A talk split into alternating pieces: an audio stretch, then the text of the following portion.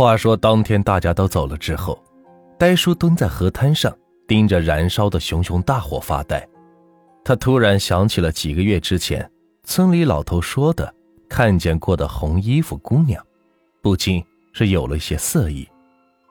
呆叔没怎么读过书，文化水平低，改革开放之后也没赚着什么钱，二三十岁的壮小伙，没有点想法那是不正常的。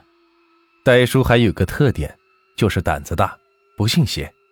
平常经常大晚上的进山打猎，有一次还从别的村的坟地里掏出来一只兔子。因为这个事情，白家村还差点跟那个村子里的人吵起来。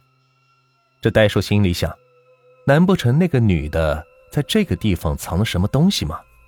这要是有什么贵重的东西也行呢。他打定心思。准备等到晚上月黑风高的时候再过来一趟，如果能碰到那个女的最好。这如果碰不到，他再想着其他办法，看看他的宝贝藏在什么地方了。这天已经是黑了很久，戴叔觉得这个时候应该是没什么人了，便把心一横，扛了把铁锹就去了蛇女河的河滩。外面的月色很朦胧，这种夜晚。在我们那儿称之为婚夜，传说是阴气很重，鬼怪会在这种天色出来开荤。这种婚夜天上一般是飘着几片黑云，月亮时隐时现，就算出来了也是很朦胧。等着到了地方，呆叔先是喝了几口随身带着的烧刀子，这个酒的度数很高，基本跟喝酒精是差不多。这不过壮壮胆，还是很好的选择。月冷星稀，河面上还吹着一股凉风，这片河滩上却是寂静的很。平时的虫鸣鸟叫声，这一刻也都是不见了。因为家里很穷，他的那只破手电筒也开始忽明忽暗，似乎随时都会没了电似的。呆叔虽然平时胆子大。但是想起早上挖出来那些东西的腐臭味再回想起老头说起那个红衣女人的事情，也是不禁的有些害怕起来，身上开始发毛。但是，他可是个有色心又有色胆的人，这既然来了，放弃对他来说不是一个选择。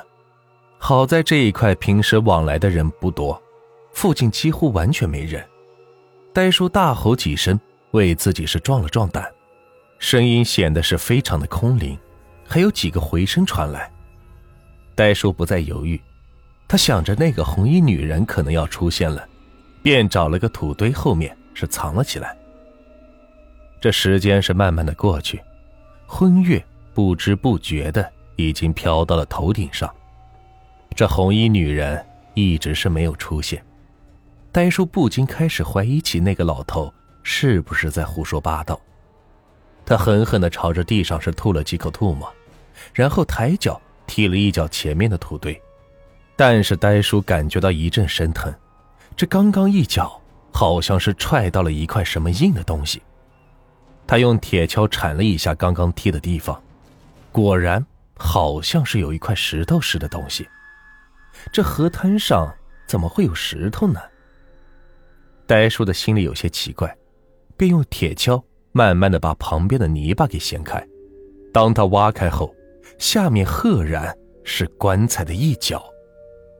原来早上大家拔水棺，竟然是找错了地方，真正的正主竟然在这儿。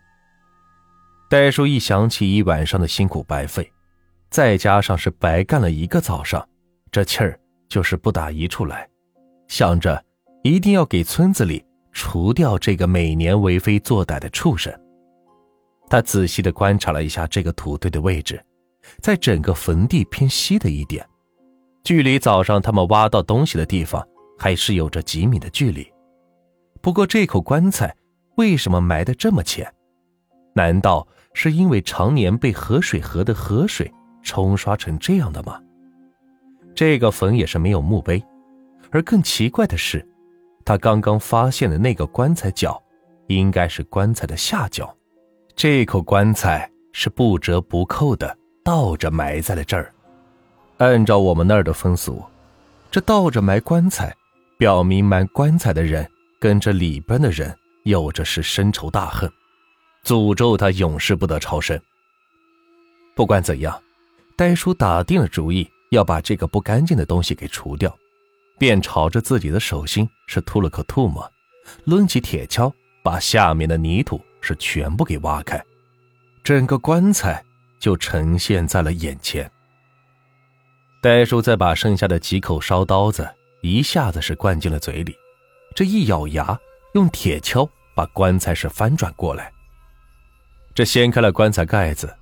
里边的尸体赫然是个穿红衣服的美女，面目是栩栩如生，脸上的粉底擦的是很厚，脸色在月光的照射下显得是有些阴森恐怖。